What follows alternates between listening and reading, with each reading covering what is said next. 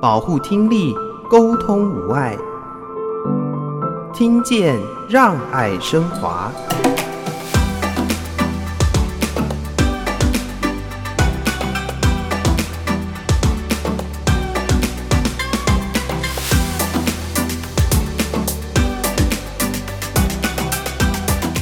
对，即使是小小孩，在这个幼儿园里面，你都会发现说，其实交朋友对他们来讲是很重要的，或者是得到老师的喜爱是很重要的。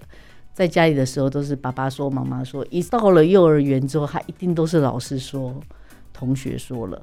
对他们来讲，其实这些外人对他的关注就变得非常的重要。我们通常在比较小的时候，我们都是透过游戏的方式，让小朋友、小小孩去做很多的这个学习，而不管是在认知的部分、情绪的部分，或者是互动的部分，其实我们都是透过游戏的方式，让小小孩去做一些学习。倾听，让我们更靠近。我是华科基金会陈昭如，欢迎大家收听《听见让爱升华》。邀请大家一起来关心听力健康。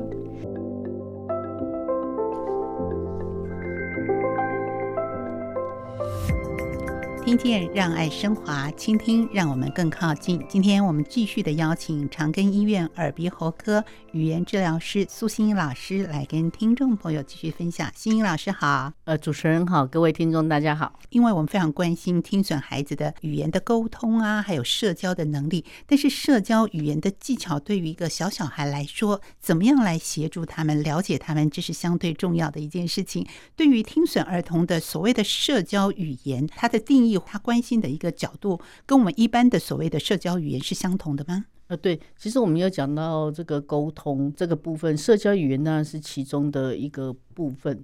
那因为我们的沟通通常我们说会分成三个功能，第一个功能叫做规范行为、嗯、哦，就是说我们要求一些物品啊，或要求要做什么样的活动啊，或者是我们跟别人抗议拒绝啊，这个部分。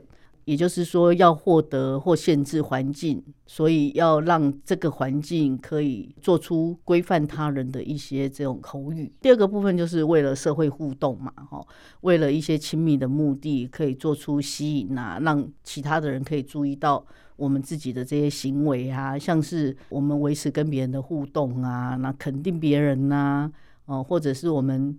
对别人表示欢迎、致敬啊，或者是我们要求别人要允许我做什么事情啊，哦，或者是我要要求别人协助我啊，哦或者别人来关注我啊，这个部分。那第三个就是说，呃，有一个所谓的共同的注意力的这个部分，哈，是为了分享某一些事情而事物。呃，做出的这个行为啊，比如说我们要求一些讯息呀，或者我们描述一个事件呐，哦，然后或者我表达我的情绪，让对方知道这样子。所以在社会互动这个部分的语言，其实当然也就是沟通的一个部分，这样子。嗯，好，每一个部分我们都来举例，一一的认识了解。首先在规范行为部分，尤其对于学龄前的幼儿比较小，可能特别要关照他们，因为这是一个行为模式开始建立的一个初始点啊。对，在这这个部分会着力比较多。对一般的小朋友来说，我想要吃什么，我想要喝什么，我想要什么玩具，这个通常是一个。小孩子刚开始，他要对人有互动或者有沟通行为的产生的开始，所以对一般的小小孩来讲，这个部分是绝对重要的。比方说，他想要吃糖果，或者是他想要买这个玩具的这个部分，那其实对他来讲，通常是他这个呃沟通的一个开始。嗯，所以对于还没有学习语言表达的孩子来说，这个时候特别要给他一些行为的规范，让他知道说，哎，我这个动作跟我听到语言的意思到底是不是一样。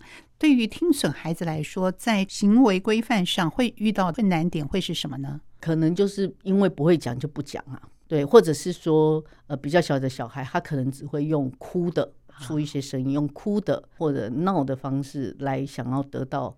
他要的东西，但是因为呃，有时候家长不一定可以猜得到，所以就没有得到满足他的这个需求的这个部分，那就更加的生气了。对对对对对，在情绪上面就很容易衍生出一些问题来。可能表达上还不是很好的时候，要特别关照他，包含情绪的部分。嗯，对对对，嗯，这是在规范行为的地方。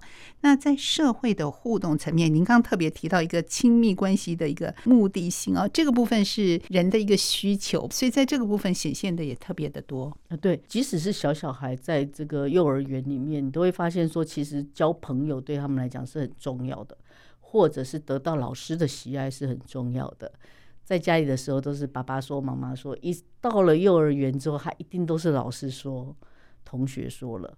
对他们来讲，其实呃这些外人对他的关注就变得非常的重要，所以他怎么样可以得到别人对他的一些关注？然后第二个就是说，有时候在班级上面，他可能需要有一些什么样子的事情需要人家协助。比方说，他有一个呃作业，他没有办法独立完成，他要请老师来帮忙或者同学来帮忙的时候，他能不能够很具体的说出他需要怎么样的协助？其实这都要靠这个呃。语言来做一些表达，这样子。对，所以这个时候就多了很多的互动机会，嗯，包含表达自己，嗯、包含请求协助，嗯、或跟其他的同学，或者是跟老师互动。那他需要做互动跟协助的时候，他会不会是一个好的契机点？因为需求产生，可能以前在家里我可以用不同的方式来表达，可是进入到一个团体当中，就可能需要很多很多的语言的刺激和语言的比较精准的一个表达。嗯、那这是一个很好的学习点。啊，是绝对是的。在幼儿园阶段和进入到我们的正式的教育国小阶段，它会有不同的引导方式吗？我们通常在比较小的时候，我们都是用。透过游戏的方式，让小朋友、小小孩去做很多的这个学习，呃，不管是在认知的部分、情绪的部分，或者是互动的部分，其实我们都是透过游戏的方式，让小小孩去做一些学习。那他比如说他在游戏中学习如何的等待，如何的有轮流，然后比方说他要学习跟人家的合作，或者是呃竞争。其实他在比较小的时候，其实都在游戏中去学习到这样子的一些功能。在带领这样需求的孩子在进行训练的时候，也是要采取团体的方式进行。呃，有时候会有几个比较相近的小朋友，团体成为一个团体来做一个治疗的这个部分。嗯哼，那也有的是我们就是通常我们都是会让家长进入治疗室嘛，家长也可以来参与。对。一起来参与做这个，那就有三个人可以一起玩喽。那通常会玩一些什么样的游戏呢？现在有很多的一些桌游啊，或者是以前的，即使是跳棋啊、象棋啊这类的，就是扑克牌啊，其实也都是很好的一个材料。那也有很多，比方说我们透过一些啊乐高的积木等等之类的啊，那小朋友在合作中，我们怎么样盖一个更大的这个城堡啊？怎么样增加很多的呃元素到里面去啊？那在游戏进行的时候，要特别注意到听损孩子的一个表达吗？嗯，对，我们当然就是会制造比较多的机会，让他去做一个这个表达。所以借由游戏的方式，孩子喜欢的方式哦，来进行，让他们练习这种语言表达的技巧。好，那在共同的活动上，它是有年龄的分段，还是因为项目内容的不同做一些区分呢？呃，绝对是会依照不同的年龄。其实，即使是同样的年龄，我们说我们现在几乎都是依照所谓 ICF 这样的一个概念去做一个治疗的一个进行，这样子。老师稍微帮我们介绍一下 ICF。那 ICF 就是我们所谓的国际机能失能及健康分类系统，这是 WHO 所提出来的。我们现在原则上都希望用这个 ICF 的一个角度来做很多不同的评估，因为不同的年龄层他所关注的问题都不一样。比方说小小孩他关注的就是，呃，他在学校的话，学业的成绩如何，跟同学的相处如何。可是比方说他是一个三十岁的青年的话，他所关注的部分就完全不一样。他可能投注于他的这个呃工作里面。他的薪资如何，待遇如何，他的升迁状况如何？那甚至他的交友的这个状况啊，呃，甚至他要进入婚姻这个阶段，他是不是能够找到适合的这个伴侣的这个部分？所以关注的这个呃方面就是真的很不一样的，他们所需要的活动跟参与也是完全不同的。对，所以我们都希望透过这个 ICF 的时候做一个好的评估，那这样你才会确认他的需求是什么，那他要怎么样能够呃达到他的这个需求的这个部分，嗯，才是我们治疗的重点。是，那对于每个孩子，他在不同阶段关注的一个焦点不同，嗯，所以都要给他不同的治疗。您刚刚说会进入到社会的层面，包含这些孩子是从小就是因为听损进入到语言治疗系统，慢慢慢慢到进入社会，他们还会回到诊间来寻求协助吗？因为当年的这个电子耳刚开始是满十八岁的时候才可以做植入，嗯，然后所以我们有一群呃大的小朋友，他们大概是在大学。高中、大学阶段，他们才进进行这个人工电子耳的这个手术，所以他们当时在术后的两三年间，他们几乎都是会回到这个医院来做很多的这个呃治疗的这个部分、复健的这个部分。那所以对他们来讲，等到他们再呃大一点点，出了社会去工作之后，有很多他会再回来。寻求我们的一些协助，因为他到了进入工作的另外一个阶段的时候，他发现，呃，比比方说，他有很多的这个呃需要做 presentation 或者要做会议的这个部分，他必须要把他的这个口语的清晰度再往上面去提升，然后第再过来就是说，他对于在会议当中，他必须给人家非常及时的这个回应的时候。他的这个呃需求就完全跟他以前在念书的时候是不一样的。那比方说念书的时候可以靠这个有这个呃笔记的打听打员，听打员，他可以帮助你哦去做这样子的一个工作。可是，在工作的时候可能就没有这个人可以帮你了。那你怎么样靠着自己能够就是马上听懂你同事讲的重点在什么地方？然后你要怎么样去做这个回应？其实对他们来讲都是非常重要的。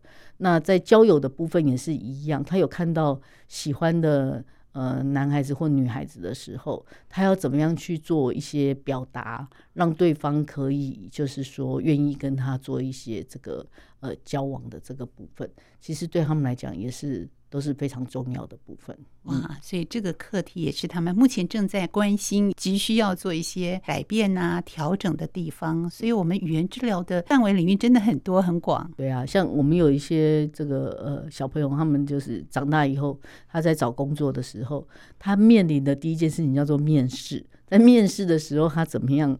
达到他可以进入这个公司的这个门槛的这个部分，对，他也都需要，就是说，有时候他也会赶快来找我们临阵磨枪一下，然后我们在笑说：“嘿，等到你那个入职成功的时候，人就不见了。”对，阶段任务已经完成 了。对对对对对对对对对。啊，这是我们听到了不同层面、不同需求、社会技巧的一个协助，帮助他们再做更精进的一个调整。六六麦噪，音量控制在百分之六十，每天最多聆听六十分钟，享受生活，全都六。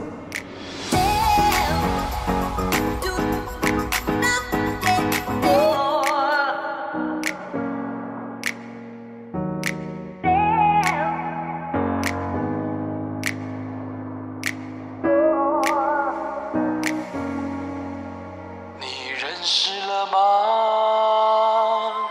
你认识了吗？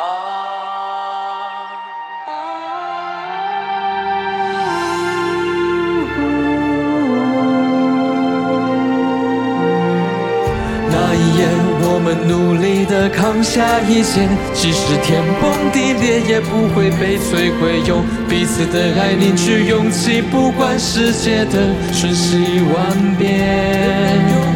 这就是，这就是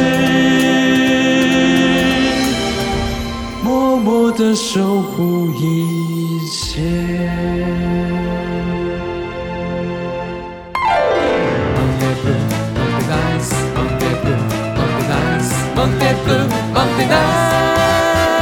别再说不，跟着我来，抛开烦，别让忧郁搅扰，放下你自己，用心的倾听，丢掉成见。开拓新道路。世界美好，等你来拥抱。听见让爱升华，我是若楠。今天在节目当中邀请的是长庚纪念医院资深语言治疗师苏心怡老师，跟听众朋友来分享关于听损儿童的沟通技巧。刚才前段苏老师提到了 ICF 的健康分类系统，，ICF 就是我们所谓的国际机能失能及健康分类系统，这是 WHO 所提出来的。那它其实会依照四个比较大的部分来，包括第一个你的健康的状况，第二个包括你的身体的这个结构还有功能的这个部分，那第三个就是包括你的环境的一些因素跟个人的一些因素，那最后一个就是你的一个呃活动的这个部分，这样子活动跟参与的部分，嗯，对。那在这个呃。健康的状况哈，那当然对听损的小朋友，就是第一个他有听力上面的一个呃损失这样子。那在结构的部分，在身体的部分，它是内耳、外耳、中耳，或者是它有其他的身体的功能，比如说他的视力有没有问题，或者是他有一些呃认知方面的一些问题。或者还有合并其他的一些，比如说唇腭裂的问题等等之类的。那再过来就是说，在整个环境的因素，那就包括了他的听觉辅具的这个使用啊，他的家庭是一个怎么样子的，然后他现在有的一些专业的服务是什么，然后还有包括了呃整个当今我们呃台湾的一些政策哦。法规等等之类的，其实都是在环境跟个人的因素这个部分。那最后一个就是活动的这个部分，那他具有哪一些呃能力？哦，比方说他聆听的能力怎么样，语言言语的能力怎么样，他的沟通的能力怎么样，他学习的能力怎么样？在参与的部分，包括了他的家庭是怎么样，他在学校的表现又是怎么样，他在社区环境中他的表现又是怎么样？通常我们会。把这些部分都做一些综合的一些评估之后，然后再决定对他来讲他的需求在哪边。因为有的小孩他嗯，除了在学校有投入之外，诶，说不定他在社区里面他也很需要，就是有一些活动的一些需求。那每个小孩不同啊，有的小孩从来不出门呐，有的小孩是家长经常带他出门，他有一个可以活动的一个呃社群等等之类的。那所以其实我们都会依照每个小朋友不同的状况而去决定适合他的一些呃复健的一些方案。好，这是要针对每个孩子不同的需求来为他们特别设计。嗯，您刚刚提到还需要一些专业的服务，它可能包含的项目会是什么呢？呃，在专业的服务这个部分呢，其实就是比如说他有没有到医院来做治疗啊，或者是他有的时候他是不是有上幼儿园呐？呃，或者他上小学了啊，啊或者是他有没有在这个其他的做一些怎么样子的一个服务啊？那有的，比如说他可能还有视力的问题啊，他有没有去看眼科医师啊？还有没有验光师帮他服务啊？等等之类的，对，所以有的小朋友在听力受损的部分，可能还有是合并多重功能的一个损害，对，所以他需要其他的一些专业的协助，在这个地方也会做一些评估。嗯，那有的孩子，因为他可能听不清楚、听不到，虽然带了辅听器，可是，在语言的表达上啊，或者是这个发音的准确度上，可能会造成他们不太爱说话。嗯，所以这个部分也会形成在社交技巧上和沟通上一个蛮大的心理上的障碍。所以我们通常都会协助他们在跟别人之间如何建立一些话题的这个部分。哦，我觉得也是通常我们必须学习的。那我们也常说，不要说小朋友。是个据点王。通常我们 长辈自己跟可能或者家长本身可能也是据点王。我都常举个例子说，我说马路上摩托车很多，那很多家长的回答就是对，就没有下文啦。嗯，那个谈话就没有办法继续。哦，谈话就没有办法继续。比方说，可能是外国朋友来台湾，他说：“哦，你们马路上摩托车很多。”你就说：“哦，对啊，因为在台湾地方很小，车辆很多，所以假如你骑摩托车的话，第一个是摩托车价格比较便宜，第二个是它非常的方便，然后停车也很容易，所以相对之下，很多人会选择骑摩托车。啊，更多的对讯息出来了。对对对对对对对。那倒过来，如果家长问孩子，所以他回答也是这种简短的句子呢？家长要怎么样再引导他？呃，抛的问题也很重要。比方说，你问他说：“哦，你住在台北市吗？”他就说：“对。”但是如果你问他：“你住在台北的哪哪一区？”他的回答可能就不一样了，就封闭式或是开放式的一种问句。那比如他说中正区，那中正区说：“哦，中正区有中正纪念堂，对吗？”他可能对啊。那你有去过中正纪念堂吗？我去过中正纪念堂。那他可以讲的东西就越来越多。那我们也可以结合我们跟他共同的一些经历。然后来让他在这个话题上面做一些开展，所以光是社会技巧、沟通互动的这个层面，在语言治疗的范围里面，它包含在其中的用意，就是希望我们的听损孩子能够有更多的主题、更多的方向、更多的语言的表达，方便他们跟所有的朋友来做沟通。嗯，那通常在这样的一个治疗过程里面，老师你会发现孩子们心理上会有比较多的担心。或者是抗拒的现象产生吗？呃，我觉得对一般小朋友、小小孩的话，嗯，就比较不会有什么抗拒的状况，因为其实每个人都有很多情感的需求，所以一般小小孩都是还蛮愿意去跟其他的同学做一些互动的。但是他的语言能力好或不好，就会。差距很大，对，也可能是开始有尝试、有试出的时候，并没有被一个友善的对待和回应，又退缩回来了。这当然也是一部分。第二个部分是因为我们在可能跟对方聊天的时候，对方比较多可能是讲他自己的事情，但是如果我们听损的小朋友他没有办法可以去理解，他没有足够好的理解能力的时候，他就不能够就是跟他对谈，对，他就没有办法知道对方的意思是什么。对方是要对他提出一个需求吗？还是对方只是要跟他有这个情感的一个交流？他会有一点搞不清楚的话，那他就很难跟对方可以继续讲下去的动力了。所以我们也会希望说，其实听损的小朋友，当然他自己的一个理解力必须好到某一个程度，他才有办法去跟别人进行这些互动。嗯，那第二个就是说他。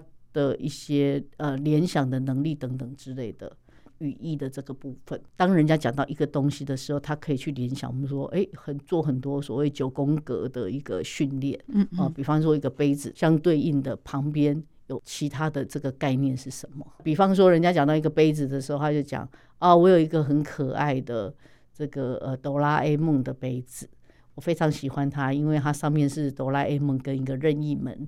任意门是我最喜欢的一个道具啊！只要打开这个门，就可以到任何地方。它就有很多可以跟别人聊的这个话题。九宫格的这种联想法，也是在语言治疗的过程里面常常会运用到的。对，我们都是说用一个主题让他去联想到其他八个。相关的一些概念，他要能够讲出这个东西跟这个主题有什么样子的一个关联性，这样子。嗯，那这也就是让他在语义上面去做一个扩充，而不是一个单单一个点而已，是一个比较完整的一个面，就比较全面性。嗯嗯，这样的一个方式适用于学龄前还是学龄后？即使很小的小小孩，我们都可能给他们做这样子的一个训练。嗯啊，比方说我们有时候就哎。你有什么时候会弯下腰，让小朋友去思考吗？比方说，我捡笔的时候我会弯下腰，可能我在绑鞋带的时候会弯下腰，我可能哦，你在做什么事情的时候你会弯下腰？那让他去想，那如果他平常没有想，你讲他都没有想不出来，或者不知道，嗯啊都不知道，但是你就是给他。就是说有八个要他去填满的时候，你就会发现，哎、欸，他就会想办法说去把它填满了。对，嗯，对，所以给他一些方向哈，然后带着他做一些练习。对对对，就有很多的练习，他慢慢的就是可以对一个概念，他可以去想到很多个。就算他没有想到八个，他可以想到五个，他可以想到三个。嗯，他不会只有单一个点，他就是有比较多。那他有比较多的一个连接的概念的时候，他能够讲的东西。就相对多了，所以这是要学会书写之后把它填进去，然后再用口语表达吗？不一定，就是假设他还没有办法写的时候，他就是用口语表达就可以了。嗯，甚至小小孩他可以画画的方式，他可以画的方式，用不同的方式来做一些练习。嗯嗯、除了这个九宫格的联想法，还会做哪些有趣好玩的练习呢？那其他的时候，我们有时候就是说一个情境的演练，嗯，呃，也是我们常常会用的一个一个方式。嗯，那有的时候是透过一些材料，比方说呃娃娃屋里面的娃娃啦，或者一些动物，也有透过绘本的这样子的一个形式。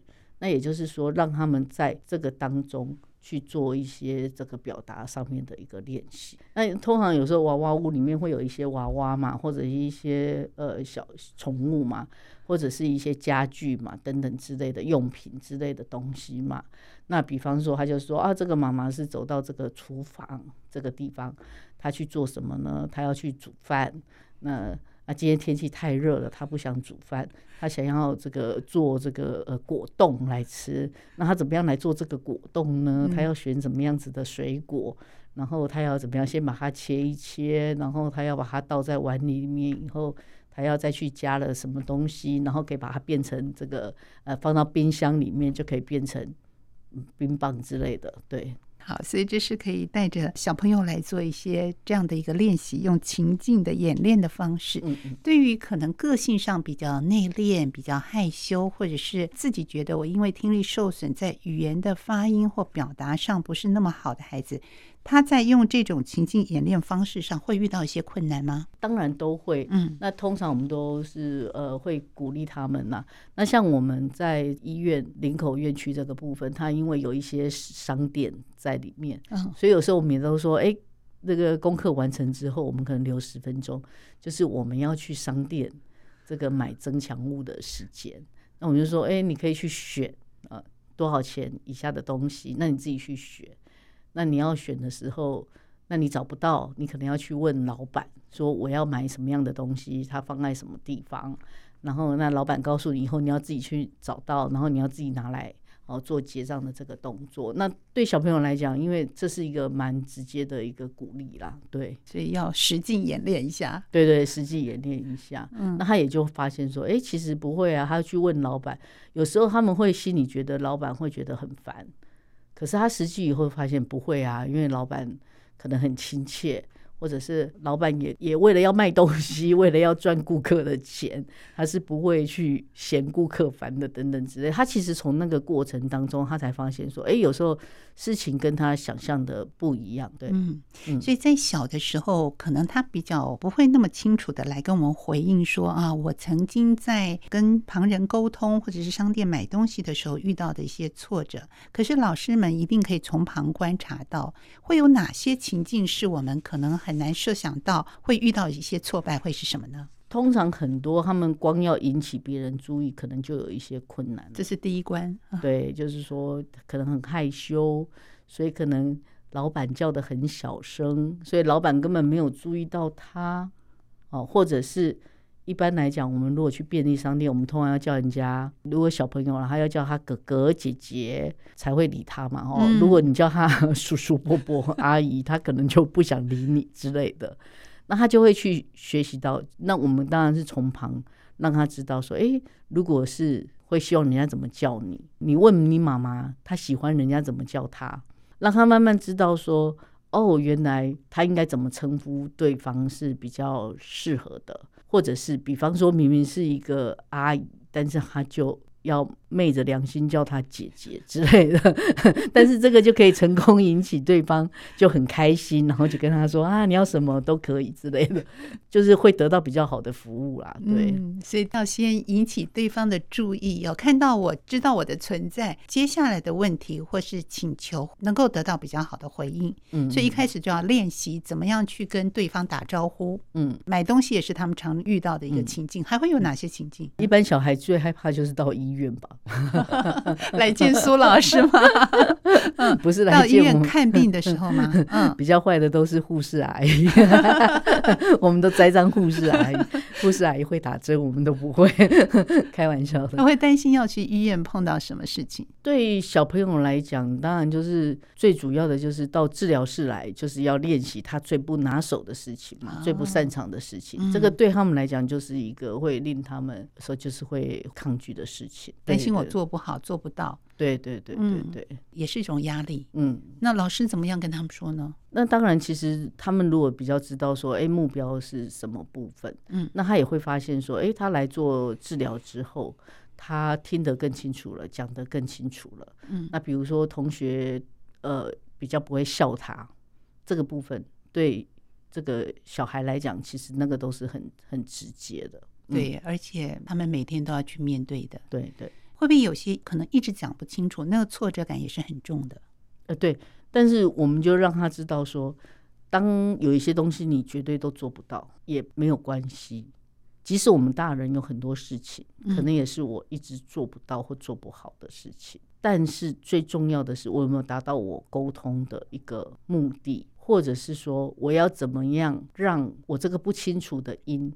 可以让对方知道，我可能可以用用写的啦，或者是我可能可以用笔的啦，或者是我可以用上下文啦，可以让对方理解。也就是说，即使我们在听别人讲的时候，有很多东西我们可能听不懂，或者我们讲的时候对方听不懂，我如何去做这种沟通的一个修补？嗯哼，其实是一个蛮重要的一个事情嘛。第一个当然就是最简单，就是我我重复说。嗯嗯，我讲慢一点点，我再讲一次。那有可能我再讲一次，对方还是听不懂啊。那对方还听不懂的时候，那我应该要，我应该要怎么办？哦，我应该要怎么做？哦，那第二个当然就是说，我可能要换一句话说，嗯，呃，我可能重复一次了，看看对方是不是就理解了。哦，我要去动物园，对方可能不懂。我要去看有企鹅的动物园。哦，对方可能就知道，听到企鹅是他懂的，他就知道哦，可能他可以联想到你要去的是什么样的地方，这样子。嗯，哎，对，先重复一次，如果再听不懂，嗯、就换句话说。换一句话说，嗯，对，换一句话说，也是一个方式，也是一个修补的方式啊。或者是我增加多一点点的讯息哦，我要去那个地方啊，有狮子啊，有老虎啊，有孔雀啊，我可能讲很多相关的这些讯息，增加一些讯息。然后也可能我比较简化一些讯息，这样子，比如说用比较关键的，我只是讲动物园这样子的一个方式哦，或者是我做一些解释啊，或者我有一些提示啊，哈，就比方说，呃，那个有那个鼻子很长的大象啊，你可能讲大象他没听懂，但是你讲说，哎，有个鼻子很长的，我就再做一些这个提示，或我增加了一些讯息，这样子。或者是我就跟他说的瓮洞动物园之类的这样子，我就把拼音给他，这也是一个方法。那到比较大之后可以的话，我们也会鼓励他是用写的，或者是他用画的，或者是他用手势，就是从口语之外的其他的讯息的表达，对，或者是借由一些科技的协助，用软体。对对对，所以孩子们来说，在这个社交语言沟通上，绘画也是他们常常会运用的嘛。我觉得有蛮多听损的小朋友在绘画上的能力都很不错，因为他们对于颜色啊，对于线条啊，我觉得他们的那个敏感度好像比我们一般人。都还要高一点，点，嗯嗯，都会去寻找另外一个自己的优势能力，嗯，语言的沟通是其中一项之一而已。所以，我们讲到沟通的技巧啊，这种技巧能力的培养，还有很多其他的，包含肢体的，包含视觉的，哈，用各种的方式来做协助。相反的，当我们想要跟有听损的孩子沟通的时候，我们也是可以再说一遍，对，换句话说，对，这是互相的。当对方不了解我意思的时候，我也是这样，嗯，或者。是我不了解对方意思的时候，我会请求他也是这样子。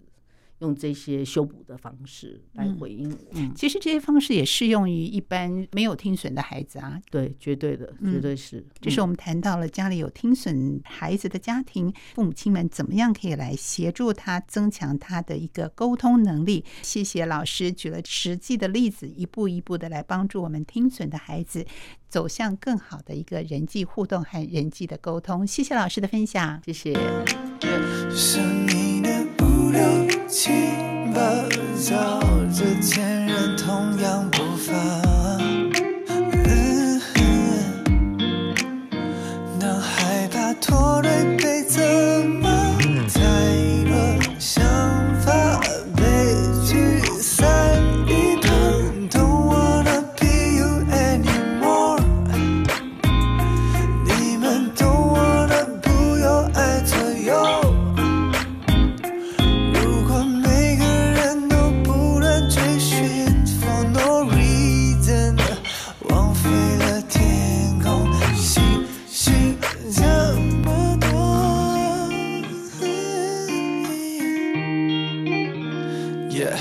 他把书包摔到地上，丢了朋友，丢了方向，看到镜子里的模样，把空白键按下，先放下。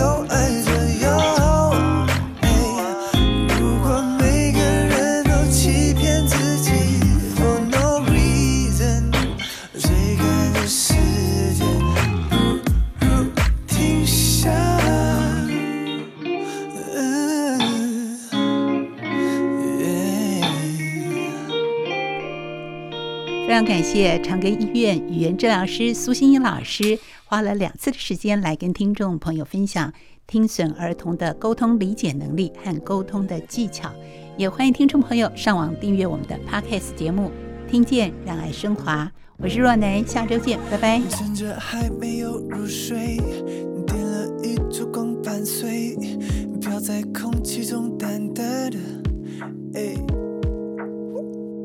令人融化的气味，到回忆里面慢慢找回你的脸。呜呜呜，耶耶耶！汽车、逛街、派对，独自关关门的夜，香味依旧还在那边，与你分离好遥远，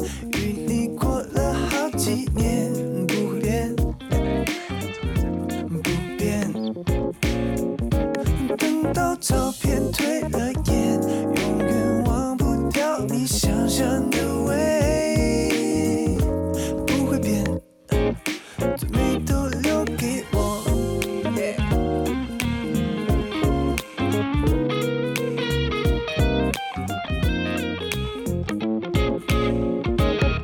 毛巾不散落在风中，如你淡淡微笑在空中。穿过你的身体如此轻柔，